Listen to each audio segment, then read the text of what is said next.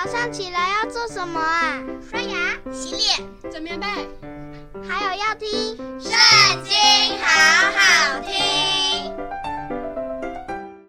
大家好，我们今天要一起来读的是《列王记上》第十四章。那时，耶罗波安的儿子亚比亚病了。耶罗波安对他的妻说：“你可以起来改装，使人不知道你是耶罗波安的妻，往示罗去，在那里有先知亚西亚，他曾告诉我说，你必做这民的王。现在你要带十个饼与几个薄饼和一瓶蜜去见他，他必告诉你儿子将要怎样。”耶罗波安的妻就这样行。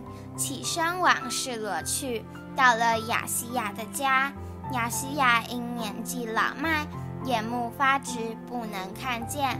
耶和华先晓諭亚西亚说：“耶罗波安的妻要来问你，因他儿子病了，你当如此如此告诉他。他进来的时候，必装作别的妇人。他刚进门。”亚西亚听见他脚步的响声，就说：“耶罗波安的妻进来吧，你为何装作别的妇人呢？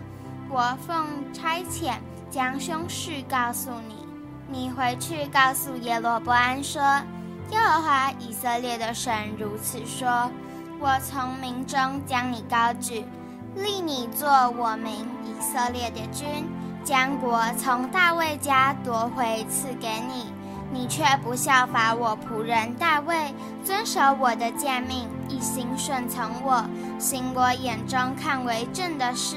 你尽行恶，比那在你以前的更甚，为自己立了别神，铸了偶像，惹我发怒，将我丢在背后。因此，我必使灾祸临到耶罗波安的家。将属耶罗波安的男丁，无论困住的、自由的，都从以色列中剪除，必除尽耶罗波安的家，如人除尽粪土一般。凡属耶罗波安的人，死在城中的，必被狗吃；死在田野的，必被空中的鸟吃。这是耶和华说的。所以你起身回家去吧。你的脚一进城，你儿子就必死了。以色列众人必为他哀哭，将他葬埋。凡属耶罗波安的人，唯有他得入坟墓，因为在耶罗波安的家中，只有他向耶和华以色列的神显出善行。耶和华必另立一王治理以色列。到了日期，他必剪除耶罗波安的家。那日期已经到了。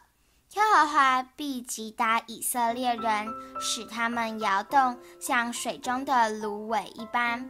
又将他们从耶和华赐给他们列祖的美地上拔出来，分散在大河那边。因为他们做木偶惹耶和华发怒，因耶罗波安所犯的罪，又使以色列人陷在罪里，耶和华必将以色列人交给仇敌。耶罗波安的妻起身回去，到了德撒，刚到门槛，儿子就死了。以色列众人将他葬埋，为他哀哭。正如耶和华借他仆人先知亚西亚所说的话，耶罗波安其余的事，他怎样征战，怎样作王，都写在以色列诸王记上。